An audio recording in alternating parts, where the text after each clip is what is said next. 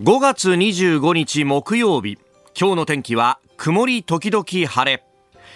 日本放送飯田浩二の OK 工事アップ。朝6時を過ぎました。おはようございます。日本放送アナウンサーの飯田浩二です。おはようございます。日本放送アナウンサーの新業一華です。日本放送飯田浩二の OK 工事アップ。この後8時まで生放送です。5月25日であります。いやもうあと1ヶ月でねイベントがやってくるということでありますよ。まあ、それに向けてですね、あの、いろいろ動画を撮影して、それをツイッターに上げたりだとか、YouTube に上げたりだとか、いろんなことやってまして、はい、まあ、あのーここのところね、えー、出演するコメンテーターの方々がこの会社に、えー、日本放送に来るたびに、工事アップに出るたびにですね、えー、ちょっとその後居残りをいただいて撮りましょうみたいなことをやっているんですけれども、まあ、あのー、なかなかね、えー、お越しにならない方もいらっしゃいます。あの、東野敦子さんみたいに今、オーストラリアにいるなんて人もいますからね。えー、ですんで、まあそういった場合にはさすがにオーストラリアまで出向くわけにはいきませんけれども、出向けるところには行って、それで動画を撮ろうと。昨日は、あの、参議院の議員会館に行って、えー、住民主党の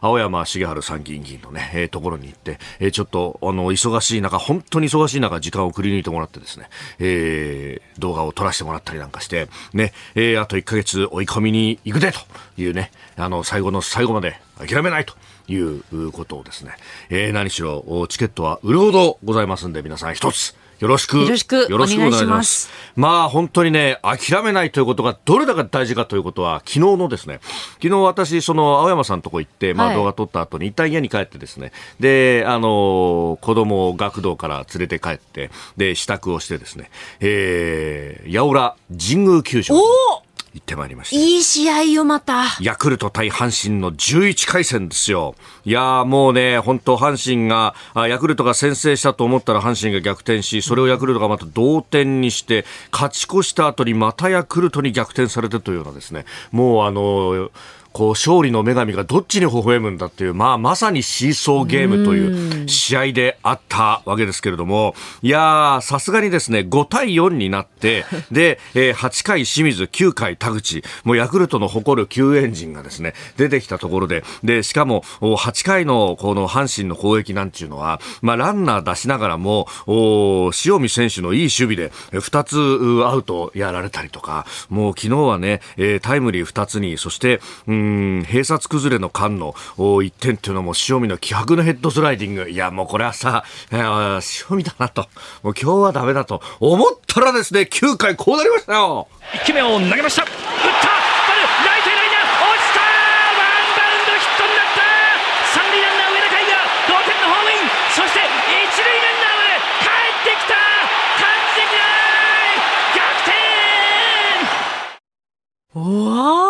9回表、ねえ、えー、2アウトまで追い込まれて3番のノイジー選手のスリーベースから、そして、えー、その後のね、4番の大山選手が、えー、歩いて、まあ、あの、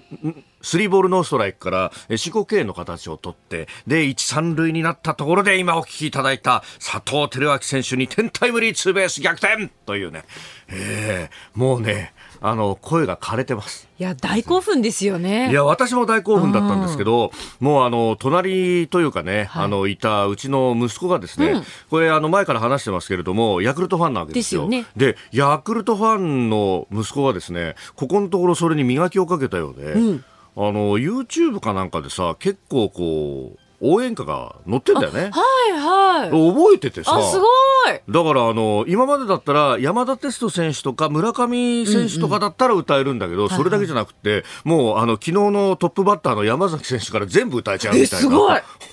おわ、すげえな、みたいなね。磨きかかってますね。いや、本当だよ。うん、でもさ、最後はさ、この劇的な展開に、はい、やっぱ子供も痺れたみたいで、もうね、で、その後ね、9回の裏は岩崎選手が、岩崎選手が出てきて、えー、阪神最後抑えたと。ヒヤヒヤでしたよ。なんとか抑えた。もう、泣いちゃってね。いやでもここで、まあ、悔しいだろうと、でもほら、諦めずにね、こうやって目の前で、全力のプレーを両チームが見せてくれたって、これすごいことじゃないかと。こんな試合そうないんだぞと。大体7回ぐらいでもうダメだって言って、お父ちゃんいつもビール飲んでんだろうなんて話をしてですね、慰めたんですけど、えー、いや、やっぱりこんな諦めないっていうのは大事なんだなと。そうですね。ね本当まあ、結果的にね、あの、これ阪神が勝ったからお前上手に喋ってるだけだろう、国からっていうふうに、きっと思われると思うし、その部分は否定はできないんですが、はい、でもこれね、あの、仮に5対4のままで田口が最後抑えてたって言っても、うんうん、いややっぱりいい試合見たよねって言って、キロについてたと思うんですよ。このね、諦めない力、そして目の前、えー、昨日の神宮球場2万7185人のお客様。いや私は考えたね、この中の5人に1人が東京国際フォーラムに来てくれれば十分に埋まるんだと いう、あるいはね、10人に1人が来てくれてもですね、10人に1人が来てくれても半分埋まるってことになるんだなと。えいうことになると、まあいろんな複雑な計算があるんですけれども、お、満員になるじゃないかと。まあ大体今、今これでね、あの、今どのぐらい売れてるかっていうのは大体わかるんですが、いずれにせよです、皆さん。あと1ヶ月ですよ。諦めたらそこで試合終了だと。そう。9回2アウト2、3、ゲームセットまでね、えー、最後にゲームって声がかかるまではですね、我々は諦めないんだと。ね、えー、いうことで一つ。6月25日お待ちしております。お待ちしています。ここが気になるのコーナーです。スタジオ長官隠しが入ってまいりました。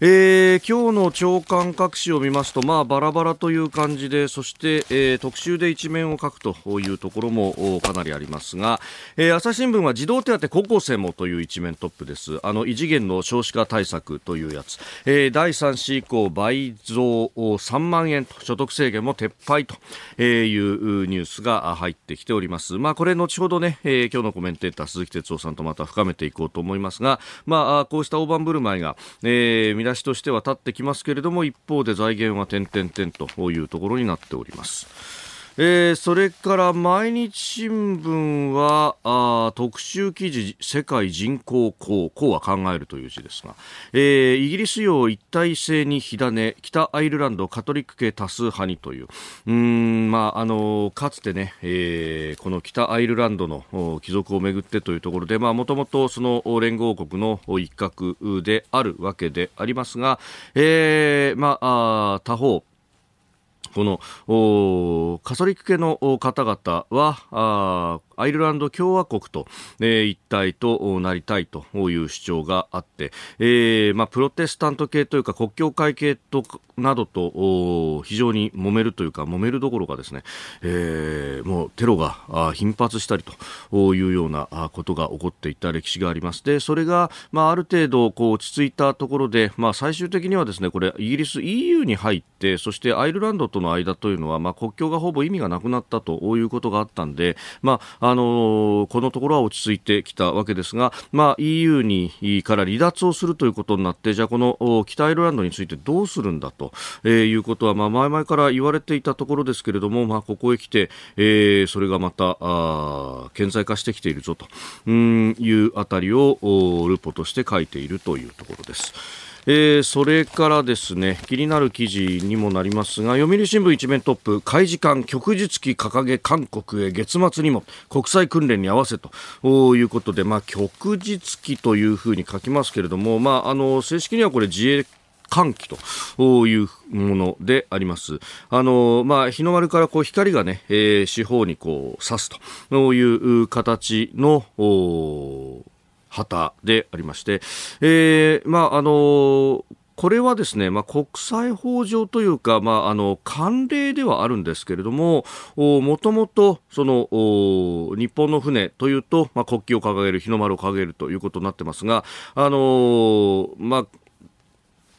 普通のまあ商船とまあそれ以外のですねこうしたまあ公船というかまあ諸外国で言えばあ軍隊の船ということになるわけですけれどもこういう艦艇とはあ、まあ、区別をするために別の旗を掲げると別というか、まああねえー特徴のある旗を掲げるということも、うんまあ、標識としてはあると、まあ、もちろん、あのー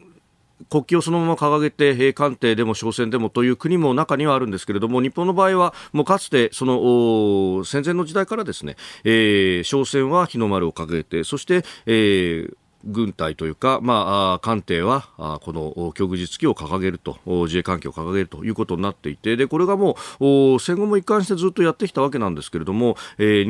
2018年のですね韓国の主催した国際観艦式の時に、えー、この旗を掲げずに、えー、入ってこなくてはいけないということを韓国側が言ってなんだそれはと。でこれあの旗掲げずに入るっていうのは逆に危ないことでそうすると帰属不明と正体不明の船がやってくる。ということになってしまうので、えー、それはそれで問題であるのが1点とそれから、えー、商船としてじゃあですね、えー、韓国の港に入るということになると今度は、えーまあ、軍艦に認められている、まあ、国際法上のいろんな優遇措置というものがなくなってしまうので、まあ、ぶっちゃけた話ですね乗せているこう荷物全部をじゃあ臨検する気かと中全部調べる気かとあるいは関税を課す気かということになるんで、えー、これ非常に問題だということで、まあ、あの海上自衛隊側は当然ながら反発をしてこの国際観艦式の参加を見送ったという経緯がございました。まあ、ある意味こう傭兵のようなですね武装船がやってくるのと全く変わらないことになってしまうのでそれはオタクとしても扱いとしてだめでしょって話にもなるんですけれども、えー、結局、まあ、あのその後ですね、えー、これもうやむやのままだったんですけれども、えー、ようやくこの辺りが、えー、整理されてくるということになって、まいります。えー、それからもう一つ日本経済新聞なんですがアメリカの艦艇の補修について日本の造船所でと、えー、米艦補修日本の造船所で戦闘用基地の外で初と、えー、いうことで、まあ、機動性を高めるというふうにしています、まあ、あのこれ軍隊の船もそうですし商船もそうなんですけれどもやっぱりこの乗り物はですね一定の期間で点検等々をしないと不具合が起こってしまうということがあって特にあのかなりね、えー、重要な整備に関しては、まあ、アメリカはあ自分のところに戻して、えー、整備をしてたんですが、えー、それがなかなかローテーションが回っていかないと、まあ、これはうんお金の面もあるしあるいは人繰りが足らないとか造船所の数が少ないとか、えー、そういうこともあるんで、まあ、特にこの第7艦隊、えー、横須賀を拠点とするところの船、えー、東アジアを中心に展開している船に関しては、まあ、日本の民間の造船施設でやることも考えようじゃないかということで、えー、アメリカの予算そして日本の予算も含めてですね、えー、やろうというようなことが出てきております。えー、これ、えー、日本に駐在するエマニュエル大使などが中心となって、えー、今あ、打診を始めている最中だということを日経は書いているというところなんですが、まあ、こうしたものも出てくるというところ、まあ、アメリカ軍のですね、ある意味の本気度というものが見えるニュースであります。ここが気になるでした。この時間からコメンテーターの方々ご登場です。今朝はジャーナリスト鈴木哲夫さんです。おはようございます。はい、おはようございます。よろしくお願いします。さあまず鈴木さんには、まあ、ここ最近行われている自民党の各派閥の政治資金パーティーについてというところで、はい、まあ、ここからいろんなことが見えてくるわけですか？まあ、そうですね。あの、ね、まあ、俗に今、あの、主流3派って自民党で言われてて、その、はい、え岸田派と麻生派と、まあ、茂木派ですよね。はい、で、まあ、それに対抗して、それ以外、うん、まあ、ここは、あの、それぞれ取材している人によって表現違うと思うけど、はい、反主流派なのかね、そうじゃないのかっていうでも、まあ、大きく分けるとやっぱり主流派反主流派っていうふうに分かれてると僕は見ていいと思うんですが、はい、あのでもやっぱりね各派閥それぞれやってますけど一番注目されたのはやっぱり最大派閥のですね俗に言う、まあ、安倍派。ですよね。でいよいよね、やっぱり後継者誰にするんだという話が、はい、いろいろ水面下では出てきてるし動きもあるし、えー、その名前が上がってる人たちもそれぞれね、えー、あのー、まあいろいろ活発に動いてるわけです。まあ言葉悪いかもしれないけどな仲間集めみたいなことやってみたりね、介護やってみたりとか、はい、駆け引きをやってる。ただ要するになかなかその自分たちではあ俺がっていうふうに決められない中で、はい、えー、ポイントは、まあ、森さん。じゃないかと。森さん。がそうそう流れを作るんじゃないかというふうに言われててこの前のだからそのこれね本当に前日ぐらいまであの明日の安倍派のパーティーで、はい。えー、森さんがあズバッとまた名前でも出してね、えー、流れが、えー、あの決まるんじゃないかと。でもうこれもいろいろ言われてるからもう言ってもいいと思うけど萩生田さんにね、えー、はい。えー、なんでもと。ころが、うん森さん帰帰っちゃったんですよね。途中で帰ったんですよね、森さんがね、その派閥のパーティーの。で、これは帰ったということを、まあ、どう見るかなんですけど、はい、これこれは、まあ、いかに永田町的なんだけど、みんなの見方ね。要するに、帰ったってことは、やっぱり今、こう触れちゃいけないと、まだまだね、えー、ナーバスだから、はい、もう森さんがあ触れなかったという見方もあるけど、うん、帰ったっていうことは、はい、もう分かってるだろうと。もうそもそも森さんはそのニュアンスでもの発言してるわけですから、はい、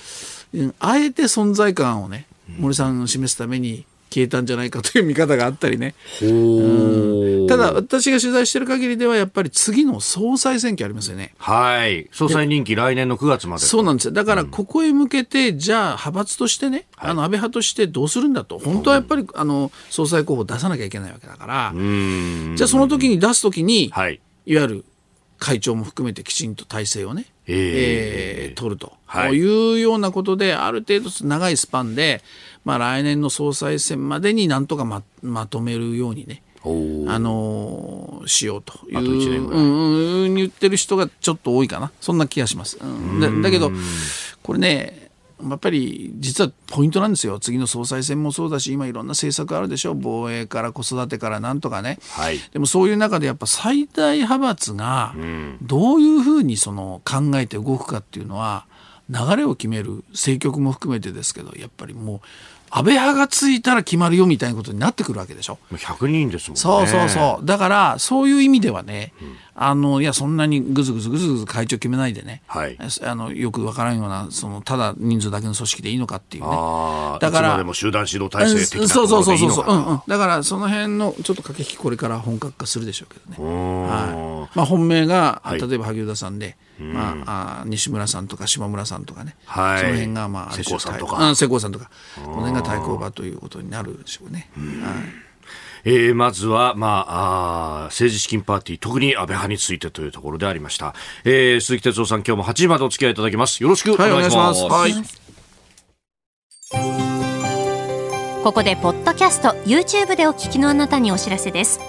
ラジオ局日本放送飯田浩司の OK コージーアップ週末増刊号を毎週土曜日の午後に配信しています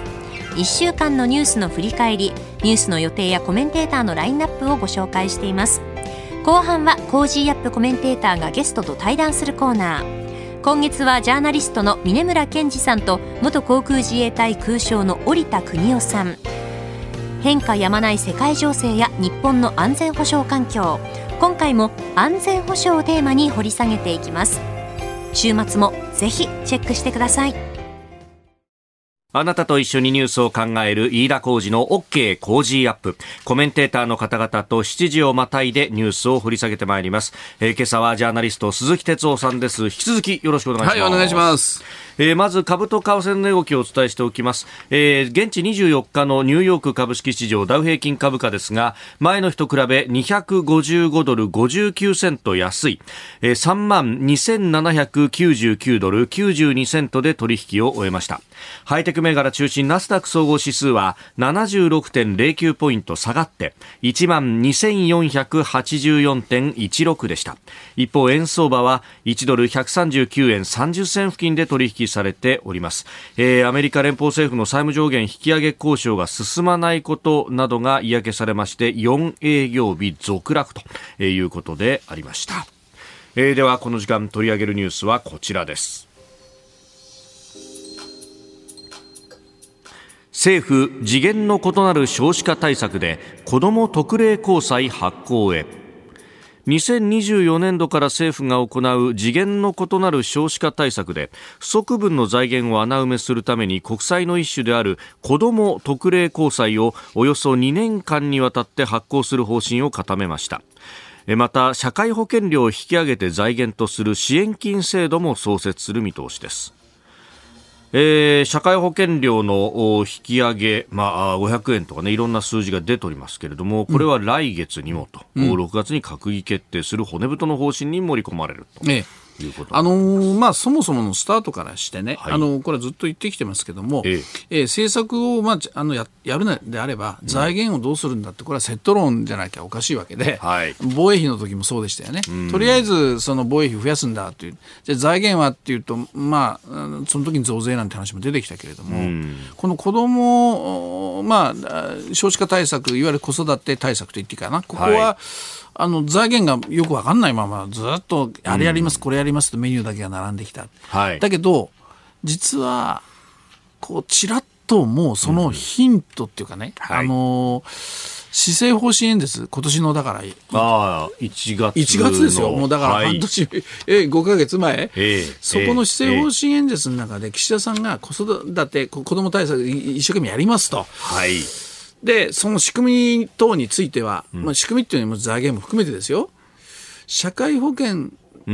の中でって、ちらっと言ってるんですよ。これね、はい、あの、はい、ぼっとしてたら聞き流すわけですよ。でもそこですでに、もう要するに財源含めて社会保険で上積みすると、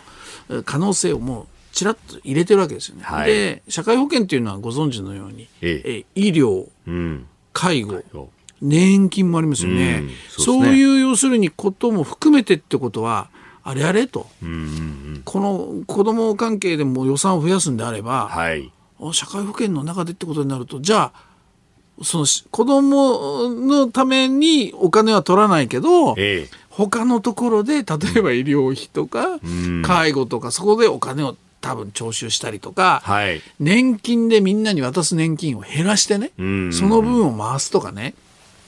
いずれ国民負担来るんだろうなっていうのが、まあ、あの一言に隠れてるわけですよね。うん、これはやっぱりある種官僚の、はい、まあ、作文の、まあ、妙というのかな。だだけど、そこですでにやっぱり気が付いた人たちももういたんですよ。だから、はい、これ大変なことになるよと。結局国民負担だよね。たらその通りになってきたということですね。それから、まあ、この前、あの、にえー、っと、これ22日だったかな。ごめんなさい、日にちはちょっと、あの、あれあれですが、はい、あの、いわゆる、この、いわゆる子育て少子化対策について、この6月のね、骨太方針に入れるんで、ん。まあ、財源含めて、その、政府、要するに会議開開いてるわけで、ね、はい、そこで、岸田さんは、増税はしないと、ね、はい、税金で賄うことはしないって言って、だからみんなそれで、あじゃあ増税ないんだなと思うかもしれないけど、いや、増税はないけれども、はい、社会保険で負担するなら、実質増税とは言わないが、結局国民が負担するんですね、ということになるわけでしょ。うん、まあ、天引きされちゃうからね。いや、そうそう。それから、今言われてるのは、その、あつまり、あの、子育て支援でお金をね、その高校生までずっとお金を渡す、その代わりにね、はいうん、じゃないけども、今までやってる扶養控除ですよね。はい。この子供についても扶養してる場合には、あの税金から控除される、はい、これなくしていこうっていう話がでポッと出てきましたね。出てるんですよね。ね。はい、でまあこれはまあある種まだ観測気球の可能性はあるんだけど、えー、えなんだそこで結局控除なくなったら、うん、あの、うん、税金余計払わなきゃいけないわけですよね。そうですよね。うん、だからだからじゃあ高校生で1万円もらったって。って。そう。だからねこのね、財源っていうのはもう非常にからくりっていうかね、えー、なんとなく巧妙にこうずっと。いやそうなんですよね、うん、扶養控除なくなってっていう方が、これ、場合によっちゃ痛いっていうことがね、いやその通り、その通り、その通り。で、で今度はじゃあ、その、まあ、社会保険の中で、ある程度こう財源が、これ、ざっくり3兆円って言われてるんだけど、えー、これが安定するまでの間に、いわゆる、まあ、つなぎ、つなぎ交際。交際とかね、はい、えー、えー、っていうふうに言ってるけど、まあ、そこまで埋めていきますなんて言うけどそうすると少し負担してそろりそろりとこれ始まるんだけど3年後ぐらいになったらですね、はい、みんな気づくんですよ。あれ？あれ？なんか今月からとんでもない社会保険も増えてね、うん、あれ？なんで増えてってこのいつものパターンですよね。だから、そろりそろりスタートして、後でみんなが気づいちゃうっていうね。ねで総理はあの当面はみたいな感じでこう税金は当てにしないって言ってますけど、うん、これ、子ども特例公債は2年にわたって発行って、じゃあ3年後からどうすんのって言ったら、あやっぱり税金がみたいな話になったりとか。いや、多分社会保険の負担だと思いますよ、ええ、そこでまたいろんなことを、まあ、考え、さっき言ったように、年金を減らしてとかね、はい、あの負担をさらに増やすとかね。そういう僕可能性。だだからそういうねあのどうなんです？その まあ正直じゃないでしょ？だからあの子育てを本当に社会で考えようっていうんであれば、はい、そういう財源、例えばその痛みもね同時にあるとかね、うん、えー、例えばそのこういうところで歳出削減するんだとかね。よく僕言うけど例えば議員定数削減するとかね、はい、だからそんなことやりながら子育てをみんなで負担しながらやっていこうっていう正直なもっと議論をやらないと。今までと同じ手法でね、はい、なんかこう大丈夫そう大丈夫そうって結局負担は僕らがお金出して僕らが自分たちで子どもの対策やりましょうっつったらこれ異次元でもなくないでしょ？まあまあまあ本当ね行ってこいみたいなもんで。そうそうそう。だからその辺の正直さを僕はちょっと求めたいですね。うん。えー、まずはこの少子化対策というところ、まあ、財源の話などなどを行っております、えー、この後もね、えー、この内政について続いてまいります。ニュース7時またぎですこの、まあ、次元の異なる少子化対策、うんまあ、お金の話がね、いっぱい出てきてますけれども。いや、そうなんです。お金じゃないっていうか、要するに社会を変えるっていうか、理念変えないとだめなんじゃないかと思うんですよね。で、今はその、手当をどうするとか、いくらするとか、パーセンテージ増やすとかね。はい。いやそのちょっと待って子育てってお金だけじゃないっていうのはおそらく、はい、あの実際に子育てをやっていて例えば飯田さんだってもう送り迎えとかされてるけどもね。お子さんの、ね、はい、ええ、からいやそこじゃないんだよっていうのが多分あると思うんですよ。それでね、え、あの実はゴールデンウィーク明けに、はい、立憲民主党のうんうん、あのママ議員サミットっていうのが開かれたんですよ。うん、これはまあちょちょこちょこっとニュースになったけどももうサミット一色だったからね報道がね。広島サミット、ね、そうそうそう、はい、それでその影にちょっと隠れたんだけどそれ何かっていうと実はあの立憲民主党ってまあ、結構あの統一選とかも厳しい感じがあったんだけれども、はい、実は全国の地方議員とかでそのいわゆる子育てしてる議員さんって結構当選してるんですよ。それでそういう人たちを全部集めてこれは国会議員のあの石川香織さんっていう方がねあの中心になって。はいえー、こうそのサミットでやったつまり、ま、ママ議員で本当の少子化対策ってなんだろうというね。本当に困ってることってなんだろうみたいなことをとにかくまあ、やって。それで次の選挙やっぱり争点になってくるんでね、はい、この辺り立憲の一つの、まあ、あなかなか厳しい、まあ、立憲が中でね売りにできないかって動いてるんだけど。いやそれでねそうやって全国からあのそれこそリモートであの地方議員女性議員なんか集まってみんなでやったんですよ。議論して、うん、でその意見はいいですよ。はい、僕がねもうガンときたっていうかうわそうだよなって気づかされたのは、うん。はいそのサミット会合会議の開始時間午前11時なんですよ。うん午前11時、中途半端でしょ中途半端ですね。いや、って僕らは思うじゃないですか。えー、だって永田町で朝部会って言ったら朝8時からやってるし、ね、じゃあみんなで会合って言ったら本会議が終わって例えば夕方5時から6時からとかね。11時って言ったらそしたらねそこへ取材に来たあの女性記者たちがやっぱり取材に来てて、はい、この11時スタートっていう時間はものすごく助かると。例えば保育所とかにそういうとこに子供を預けて、はいはい、そして永田町に来たら11時っていうのは間に合う。うん、で11時から会議があってそれを取材をして、はい、原稿を書き終わったら夕方までに終わりますよね。そしたらもう迎えに行ける、で僕ははあと思ったわけですよ。だって普通に僕らだったら朝8時ねとか夕方ねとかやるじゃないですか、はいああそういうたった開始時間でもね、うん、もう全然違うんだなとか。それからあの議員会館に畳の部屋があって、はい、そこでやってるんですよ。で普通畳って僕ら想像するのはじゃあまあみんな膝詰めで酒でも飲みながらだから畳の上の宴会とこうイメージだけど、うん、そうじゃないんですよね。やっぱり子供を連れてきた、うん、例えば議員の方なんかおむつを替えたり何したり畳の方がいいっていうね、うん、なんかそういうのって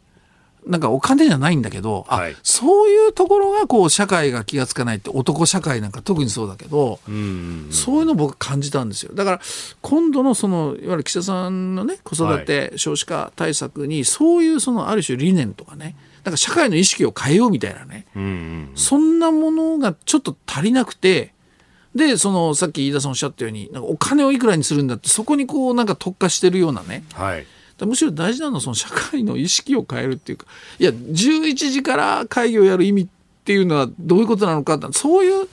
ことをぱ取り込まなきゃいけないのかなって僕すごく思ったんですよね。うん。でまあねそこで子育てをしている男性議員だっていっぱいいらっしゃるでしょうから、うん。うん、まあ一緒に入ってきたっていいし、うん。うん、一緒に子供連れてきたっていいし、うん。うん、別にそこだからママママ議連みたいなことで得出ししなくてもいい社会まで持っていかなきゃいけないんですよね。ううだからこのねなんかあのー結構その女性の社会進出っていうことばかりが語られたりしますけど、うん、これ多分男性も育児育児の方に持っていかないと多分バランスが取れないっていうか女性ばっかりが育児も仕事も全部やるのかよみたいになっちゃうと全く意味がなくて。だからむしろそのなんか子育てで変えるべき社会はその女性の働き方とか女性のんじゃなくて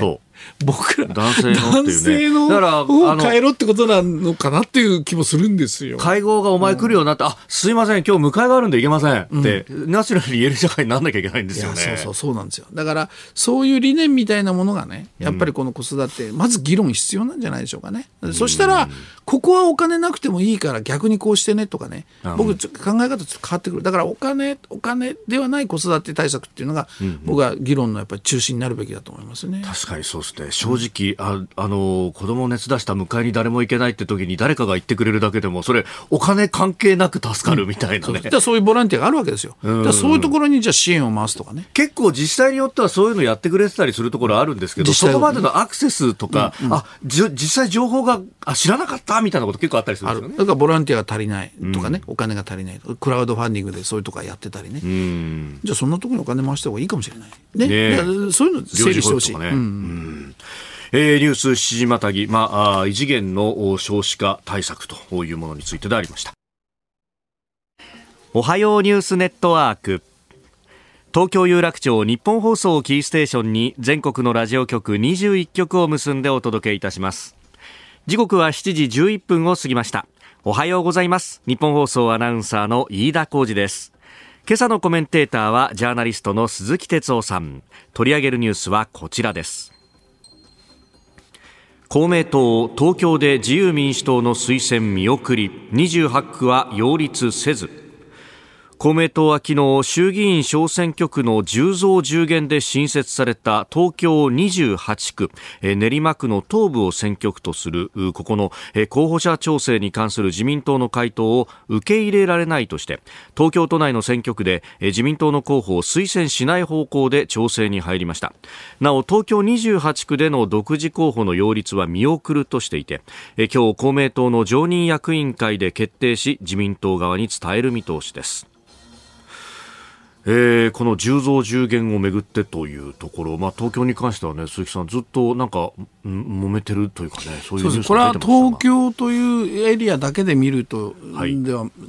ないと思うんですね。つまり公明党の今置かれている立場ってなかなか選挙もこの前厳しいからずっとこのところ厳しいでしょ。えー、でそういう中でやっぱりあの大阪なんかこれ全然離れてますよ、はい、だけど、東京とは。だけど大阪で例えば今度の選挙で維新がね、はい、えー、公明党の現職のところにぶつけてくる。そうするとどうなるんだ、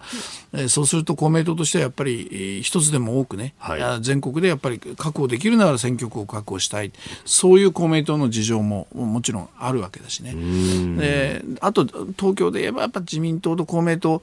関係うまくいってるようでいろいろこれまでもね、ええあの、え、調整あったんですよ、小選挙区、ここ出て、いや、そこは出れない、じゃあ12区だけでどうのこうのとかね、で自民党にも、いや、なんで譲るんだって不満がある、公明党からすると、いやいや、お前、それでどれだけ選挙協力してるんだっていう話が、そういうのは実は、激しくならなかったけど、東京は東京の事情も、だからそういうのは全部今、絡んで出てきてると見ていいと思いますね。さあ、そのあたりについてですね、えー、今日はこの時間、えー、自由民主党衆議院議員、えー、東京新17区のの州長でいらっしゃいます平沢克也さんとつないでお話を伺ってまいります。すでにつながっております。平沢さんおはようございます。おはようございます。よろしくお願いいたします。こちらこそよろしくお願いします。平沢さん、まさにこの東京都連当事者のお一人でもいらっしゃるというところでありますが、このニュースというのはまずどうご覧になりました、はい、いや、まあ、起こるべきして起こったということなんじゃないでしょうか。まあ、お互いにこれ、あの公明党さんを自民党が応援、そして、えー、その逆もあるという形でやってきたんですけれども、はい、まあ、自民党とすればですね、はい、ずいぶんずいぶんギブがあるんだけど、テイクが少ないと、逆に公明党さんからすれば、はい、あのギブがばっかりでテイクがないと、えー、お互いにちょっとそこに考えのずれがあって、それがかなり表に今回はっきり出たということじゃないでしょうか。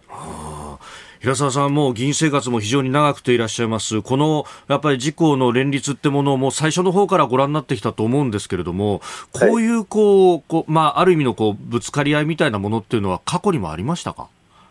あの政策とかなんかではありますがですね、ただこの、そこから出ていくとかなんかというような、そこまでいったケースはことはなかったんじゃないかなと思います。さあ、スタジオにはジャーナリスト鈴木哲夫さんもいらっしゃいます。平沢さん、おはようございます。おはようございます。あ、どうも鈴木です。どうもおはようございます。どうもどうも。あの、平沢さん、実は、このは事故の話を語るの僕は最高の適任者だと思って、それはなぜかと、僕も取材しましたけど、25年前にね、はい、事故連立ができたのに、それでも調整が効かなくて、平沢さんは今の公明の山口代表と小選挙区で戦ったんですよね。はい。いや、もうあの時やっぱり本当にお互いに、あの、大変だったし、きっと嫌な思いもしたし、苦労もされたと思うんだけどだから、なんか事故のやっぱりをどう積み上げていくかっていうのを一番こう、体体験したっていうか、その、それ平沢さんですもんね。だから、そういう意味じゃ、今度の揉め事、これ、あの、僕はまだボールの投げ合いだと思ってるんですけど、なんとかこれ調整する方向にこれ行くんですかね。まあ、これ、実感立ってみなければ分かりませんけれども、うん、まあ、しかし、いずれにしましても、自民党の人からすれば、あの公明党の票なければ勝てないとなったら、うん、どんなに譲ってでも、おそらくあるじゃないですかね、うん、公明党さんの言うことに従わざるを得ないんじゃないでしょうか。なるほどね。あああの時の苦労を思い出すでしょ そうですね、まあ、あの私があの時はあのー、みんなから言われたんですけど、うん、公明党さんの応援をもらわなかったら、自民党は勝てないよと、うん、こういうことだったんですけど、今やっと分かってきたんだろうと思いますけれども、うん、あのー、別に公明党の応援もらわなくても勝てるんですよ、その証拠に平沢がいるじゃないかということになって。そうでしたね、はい、ですからあの、今度、結構自民党も強気なのは、私みたいな例があるもんだから、そこ強気になっちゃってるんですよね。なるほどね。なるほど。その辺、あの、自民党のそのね、中央の方と、こう、トレンだったりとか、ちょっとこう、温度差みたいなものってのあったりしますか？まあ、ありますね。あの、中央は早く収めてほしいと。まあ、ちょっとこれ譲ってもと。ただ、都連からすればそう簡単に譲るわけにはいかないと。うん、それ譲るっていうことは、はい、あの選挙区を公明党さんに譲り渡すことですから、うん、ところが北区ですね、東京北区をと、あのー、最初の段階で公明党さんに渡したわけです、はい、そうしましたら、それから自民党には絶対戻ってこない、でその間に公明党さんがどんどんどんどん力をつけて、今や北区で公明党さんが第一第一党、あの、自民党は第二党ということになってしまったんで、やっぱり途中で戻してくれるならいいけど、戻さないでずっと公明党さんの選挙区としていくのは、もうまかりならんと。いう不満が強いですね。まあ、あのね、区議さんの選挙でも足立区でね、公明党が第一党になったりとか、こういろいろまた変わってきてますもんね。変わってきてますですね。ですから、まあ、もともと東京はそんなに強い選自民党が強い選挙区じゃないんですよ。でその強い選挙区じゃないところを公明党の応援でかなり、まあ、強くな強いように見えてきたわけですけども、ここでこのこのごたごたがあれば、今度の選挙っていうのは相当私は厳しくなるんじゃないかなと思いますけどね。まあ、このところね、なんか G7 サミット、これが成功だったんだと。で、支持率も上がってという、で、ここで打って出れば勝てるんじゃないかみたいなことが言われたりしますけれども、そういう風みたいなものっていうのは、平沢さん、ご自身の選挙区歩いてて感じました？ないですか、あのサミットで支持率は上がりましたけど、はい、ただそれとですね、ええ、あの地域の選挙で勝てるかどうかっていうのは全く別で、この前サミットが終わった後に、例えば、あの足立区の区議会議員選挙が行われた、はいえー、でその結果見れば、もう、無残なもんで、現職は全部で7、あ現職っていうか、公認が全部で7人落ちてますね。はい、3分の1落ちたと。ですから、かなり厳しかったということは言えますですね。あのサミットで支持率が高いときに、この結果ですから、相当やっぱり厳しい情勢にあるなという感じがしますけど。やっぱりそう考えると、地元で地道に伊沢さんのようにやらないと、なかなか足腰というのは鍛えられないってことですか？もう全くおっしゃる通りです。その要するにそういう票を当てにするんじゃなくて、はい、普段から地道に一票一票いただくという、そういう選挙を、地道は這いつくばった選挙をやるかどうかの違いじゃないでしょうか。うん。要するに、安易な道で行こうというと、失敗してしまうんじゃないですかね。なるほど平沢さん、あと、このね、えー、地道に一つ一つ積み上げてというところでいうと、あの、北朝鮮の拉致問題っていうのも、平沢さんもずっと関わってらっしゃってきたと思います。あの、はい、日朝のね、首脳会談から20年が経過するということになってまいりましたが、はい、このあたり、まあ、総理に期待することなど含めてお願いいたします。今までのやり方はもうおそらく失敗したと思います。そして私はその失敗した大きな原因が、この前、韓国の高官も言ってたんですけど、はい、韓国でその徴用工とかなんかとかいろんな問題で失敗したのは、国民がついちゃって、国民がその運動みたいなことを始めて、その国民運動から離れられないから失敗したと。日本もこれ、はっきり、まあ、この批判を恐れずに言えば、はい、やっぱり日本も外務省とか政府がやろうという通りにはやれなかった。それはなぜかというと、やっぱり運動隊の方がおられて、まあ、運動隊の方、一生懸命心配してくださるのはいいんですけども、はい、ただ、もう要するに、けすからん、けすからんということで、まあ、要するにすべてを、まあ、自分たちの考えに沿うような形に持っていくと、それが必ずしも良くなかったと。いうことだろうと私は思いますけどね。ですから今後、この問題は外務省と政府に任せて、それであとはあの精神的なサポあの応援だけをやると。いうふうにした方がいいと思いますけどね。いや、平沢さん、朝早くからいろいろお話伺いました。ありがとうございました。どうもありがとうございました。引き続き教えてください。どうもありがとうございました。ありがとうございました。えー、自民党参議院、えー、衆議院議員、自民党衆議院議員の平沢勝栄さんにお話を伺いました。まあ、このね、北朝鮮の話もそうだし、地道にっていうところのね、いや、だから今、そういうことを考えると、はい、解散するタイミングじゃないとはっきりおっしゃいましたね。うん。まあ、だけど、そういう人多いんです。だから、でも解散ムードはあるけれども、はい、冷静に考えれば、えーえー、まあ、これ今日ね後でもお話ししてもいいんだけども。なるほど、うん、サミットの風みたいなものっていうのはそう甘くないぞ冷静に見ろって平沢さん言ってますね、うん、おはようニュースネットワークでした。今朝のコメンテーターはジャーナリスト鈴木哲夫さんです。引き続きよろしくお願いします、はい、お願いします。続いて教えてニュースキーワードです。マイナンバーカード口座のご登録岸田総理大臣は昨日の衆議院予算委員会でマイナンバーカードに紐付ける公金、えー、受受口座のご登録が相次いでいることをめぐり、えー、次のように述べましたこれは信頼というものがあってこそのでマイナンバーカードであると思います。え、国民がこの信頼に対して不安を感じるようなあこの案件が指摘をされている、重く受け止めなければなりません。再発防止をはじめ、信頼回復に向けて、政府一丸となって対応すべき課題であると認識をいたします。えー、昨日のね、衆院予算委員会での岸田さんの答弁でありますが、まあ、公金の受取口座、まあ、これ、あのー、新型コロナの対策で、えー、給付金が出たときに、まあ、あ一個一個口座を登録しなきゃいけないとかいうところから、まあ、あ結構ね、えー、問題になったところでありましたけれども、ただ登録が間違ってると。うん、口座だけじゃなくてね、えー、保険証と紐付けがとかいろいろ。だから何を紐付けして、このカードにね、ね、はい、えー、まあ要するにすべてをね、この1枚にすべてを紐付けしてね、ということではやっぱりないと思うんですよね。あのだからそう、まあ、行政のいわゆる合理化とかね、い。ろいろ考えたら、やっぱりそのマイナンバーカードの必要性って、僕はやっぱある程度あると思うんですよね。えー、だけどその、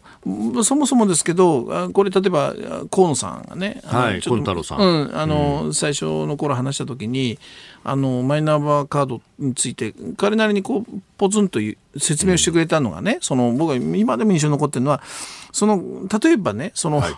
えー、学校でね子供があの、うん、身体検査をすると、はい、そしたらあの、まあ、体重がすごく減ってると。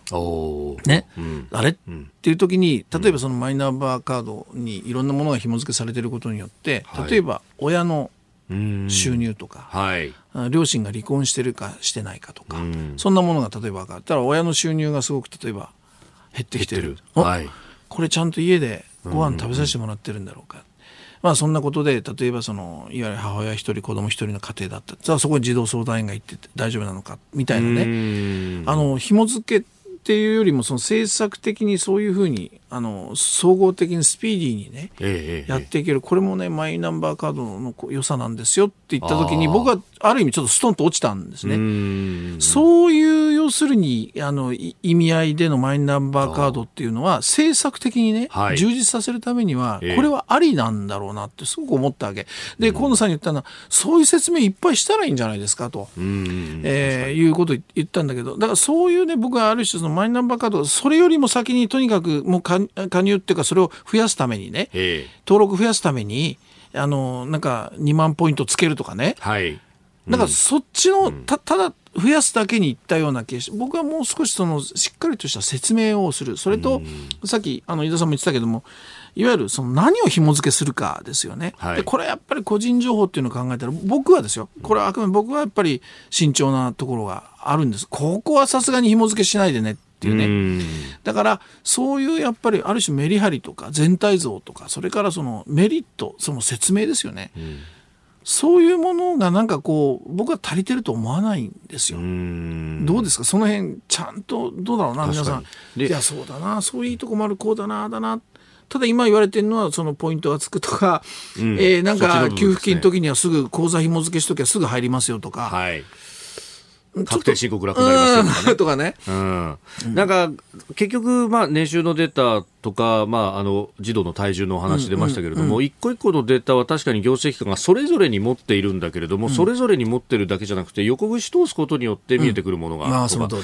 こうそこで警告が出れば、あの行政の側も待ってるだけじゃなくて、こんな支援もできますよっていうのが提案ができると、で今まで町の姿勢で行政もいて、で手を挙げた人には渡しますっていう形の申請して、何してね、もう面倒くさい手続き取ってね。っていうサービスだったわけだけど、やっぱそれだと漏れちゃう人がたくさん出るよねってところですよね。だからそういうメリットもある。でも一方で個人情報をどう扱うのかっていう重要な問題があってね。はい、だからそのたそれとあとやっぱり僕は保険証、うん、つまり保険をまあ、だけどそもそもね国民皆保険ってコロナで崩れてるじゃないですか、はい、ね、あの反省どこ行った反省ろくにしてないと僕思うんだ。まあそれ置いといても。だけどそのいわゆるこれはねやっぱりもう情報間違っちゃうと、はい、まあ、何件か出てますけども。これでね薬が違うとか治療が違うなんてことになっちゃったら、これはもう命の問題になってくるでしょ。だからここはやっぱりねその保険証と結びつけるっていうところはまだ二重三重のいわゆるチェックが必要で、うんだから今のままパーンと進めますよっていうよりはトラブルをちゃんとオープンにして、うん、僕はまだ二重三重必要だと思いますよ。あのフォローすべきことがね。間違ってるはずがないじゃなくて、うん、ちゃんと謝って間違いは正してくんないとねそうそうそう。で怖いのはね人的ミスっていうことで片付けられる。はい。これ人的ミスがしょうがない。これはなしですよね。うん。だから、まあ、その辺の説明とやっぱりまだ時間をかけるって僕は必要だと思いますよ、はいえー、マイナンバーカードについて今日のキーワードでした。今朝のコメンテーターはジャーナリスト鈴木哲夫さんです。引き続きよろしくお願いします。はい、お願いします。続いて、ここだけニューススクープアップをお送りいたします。この時間、最後のニュースをスクープアップ鈴木哲夫さんに聞く永田町の解散風。ウクライナのゼレンスキー大統領来日などサミットの成果で支持率上昇の岸田政権、えー、昨日衆議院予算委員会で岸田総理は衆議院の解散について今は重要な政策課題に結果を出すことに専念すべき時であり私自身今、解散等については考えていないと重ねて述べておりますが、じゃあ解散はいつなのか、鈴木さんに聞いてまいります。はい。これまた当たった当たんねえとかいろいろ言われるんでね、あれなんだけど。いや、こういうのはね、本当いや、もういつも困るんですよね。あの、解散に関してとか、これは何点をつけますかなんてね。ああ、うんよくある。60だと高いし、でも40だと低いし、うん、50なんで、50ならどっちでもいいじゃないかみたいな。いや、ごめんなさい。それはいいとして、それね、はい、いや、正直言って結構取材をしていますが、はい、あの、解散、風っていう、風ね、風はやっぱり吹いてますよ。あの、永田町に。だけど、だけど、実態をしは動いてない。あ実態は動いてない、うんうん、だからこうなんとなく空気はあるんだけども、えー、実際動いてない、動いてない例えばその自民党のね、はい、本当に選挙を中枢でやるような人たちここがなんかすごくもう選挙前だった。例えば情勢調査バンバンやってみたりね、はい、お金のことになってみいろんなことがあるけど、えー、そういう動きがないですよね。だから実際の現場でなんか選挙が近いって言って動いてるっていう、まあ、その感じがない。でそういうところにまあいる人たちもいや可能性は薄いんじゃないかっていうふうに今例えば言っている、えー、それからまあいろいろあるんだけれどもその例えば自民党がね、はい、今やって勝てるのかって、はい、さっき平沢さんもね、ね。うん、いやそんな甘い状況じゃないって言いましたよね、えー、いや本当僕が取材しててもそうなんですよ。でこの前の補選であの衆参の補選で4勝1敗っていうけど、はいね、あれ勝ち方全部、新勝っていうか、もうギリギリで勝ってるでしょ、はい、まあ、本当、参議院の、ね、大分は300票余りのさ、うんうんうん、本当にギリギリだったし、千葉5区だって、ね、あ適質ですよね、相手が割れたから勝ったようなもんでね。まあ、7人で、ね、乱立という感じでしたからね。あと、まあ、強かった山口でも、はい、実は安倍さんの時よりは半分ぐらいしか取れてないとかね、もう5000票ぐらいの差に、もう一つは迫られてるとかね、山口2区。そうそう、信千代さんのところ、ね、そうですね、岸信千代さんのところですね。圧勝でもいい、弔い、弔いじゃないけどね、その引退して、そのお父さんがね、引退して、それでその代わりにっていう。でもね、だからそういう意味じゃ、それからこの前の日曜日の足立区議会議、はい、5人落ちてるんですよ、自民党が、現職が。だからね、やっぱり実は今、自民党、そんなに選挙やっても強くないんじゃないかっていうのがある、それと、もうずっとここ何日かニュースになってる公明党。との関係、はい、で公明党はねやっぱり今、選挙やりたくないですよね。選挙やりたくない、うん、統一地方選終わったばっかりですか、うん、そうだしそんなに成績も良くなかったでしょ、うそれから今やったらそのまさに維新がね関西で、えー、ぶつけてくる可能性がある、はい、それからまあすでに今東京でこの選挙区調整揉めてますよね。揉めてるっていうことは、解散ないですよね。ああ、これが落ち着かないと打つに打てないあそうそう、僕はまだボールをこれ投げ合ってて、本当に自民党の支持やらしないかどうかって、まだ僕、駆け引きだと思ってるから、なるほど。うん、まだこれは続くと思いますが、だからそういう公明党の事情もあるしね。そうですよね、だってね、あのニュースになってましたけれども、ラジオ番組で萩生田政調会長がっていうふうによく書かれますけど、うんうんうん、この人、都連会長ですよね。そうです。で、えー、直ちに信を問うことではないというふうにおっしゃってる。だから、要するに今やるやってじゃあ本当に勝てるのかと。それからそれともう一つ付け加えれば、はい、世論調査は確かに数字上がってるんだけど、えー、個別の政策に聞くと実は反対が多いでしょ。あうん、だから例えば子育てだって一生懸命やってるね岸田さんやってるけれどもじゃあ個別に子育て対策どう思いますかって言ったらいやいいと思わないっていうのがあの過半数あったりね。はい、うん、だからそういうなんていうのかな世論調査だって数字支持率は上がってるけど実態がどうなのかとか、ね、いろいろ考えると、はい、いや本当にねベテラン議員とかもいろんな人に聞くけどいやないだろうっていうね今はないだろう。じゃあいつだと。はい。でこれは昨日の夜のちょっと取材ですけども、まああまず夏人事はあるんじゃないかと。岸田さんは。えーと、内閣改造と改造か党役員。人事。でこれは大体党役員人事9月だから、はい、で9月やってなんて言ったけどちょっと前倒す。去年8月にやりましたよね。うん、岸田さんのこう一つのタイムスケジュールの中で、はい、あの夏っていうのは人事というイメージを持ってるんじゃないか。そうするとそこで結構ね中心メンバー例えば、まあ、これはあくまであの昨日あるベテラン議員が言ってた話ですよ、はい、あのだからあのあれなんだけど例えば官房長官とかね、うん、えー、幹事長とかね、うん、あのそういうものをなんかうまくこう調整しながら変えていくとかね。とにかくそういうものをやってそして秋ぐらいにね、えー、解散するんじゃないか。であの冬以降は増税論議とかそうですよね、うん、来年度予算とか。そうそうそう。そうなってくるとやっぱり増税の話当然出てくるし、うん、その前にとなると人事やって秋ぐらいなんていう話をする人が多いですね。たただ、ただですよ。ただ。ただ、やっぱり、あの、解散は、これはもう総理が決断することだし、岸田さんは今、非常に高揚感あるのは間違いないですよねサミットでね。で、はい、だからそういう意味では岸田さんがいつ打つかどうかっていう可能性がね、えー、ゼロではもちろんないと思うし、まあ、岸田さんはね就任早々解散打ったっていうこの前倒し奇襲ってものはやっぱ一つ成功体験としてあるんじゃないかなとも思いますもんね。そう思いますよだから思います、その通りだから、その通りです。だから、そういう意味では、解散の可能性っていうのは、もちろんゼロじゃないけども、でも、まあ、主催する限りでは、さっき言ったように、現場もまだ動いていない、それから本当に勝てるのか、いろんなこと考えたら、タイミングはもうちょっと先なんじゃないのかなっていう、まあ、そんな感じですかね。だだけどね、はい、最後いつも言うんだけど、えー、いや、僕、解散するならしてもらっていいと思うんですよ。でね、はい、今まで隠してきてたものを全部争点にしましょうと。例えば、増税の是非とかね、はい、それから原発のね、えー、再稼働のね、延長の問題、エネルギー問題ですよね。はい、えー、それからまあ子育てもね、中身とあと財源どうすんのかとかですね。うんからあのほらもうちょっとなんとなく過ぎちゃったけど旧統一教会の問題だってね、はい、まだいろんな議員のいろんなこと言われてもうどっか行っちゃってるでしょ、ね、こういうものも全部出してそれでね信を問うならこれ堂々と解散して信を問うならいいじゃないですか。でもそういうものを隠し勝つタイミングだけを考えてのやっぱり解散はねこれはやっぱりちょっと。はいまあでもそれが権力闘争だってよく永田町で言われるんだけど、えー、そこはまあスルーしちゃいけないと思います。僕はだからやるならどうぞやって、その中に全部それを争点にしましょうねえー、それを争点にするんだったら別に大義云々じゃなくて、うんうん、もういや、国民に直接信を問うっていうのが、それが、それこそが大義だと。いや、そうです。堂々と増税をね、で、こういう社会作るんだっていうことを問えばいいわけで、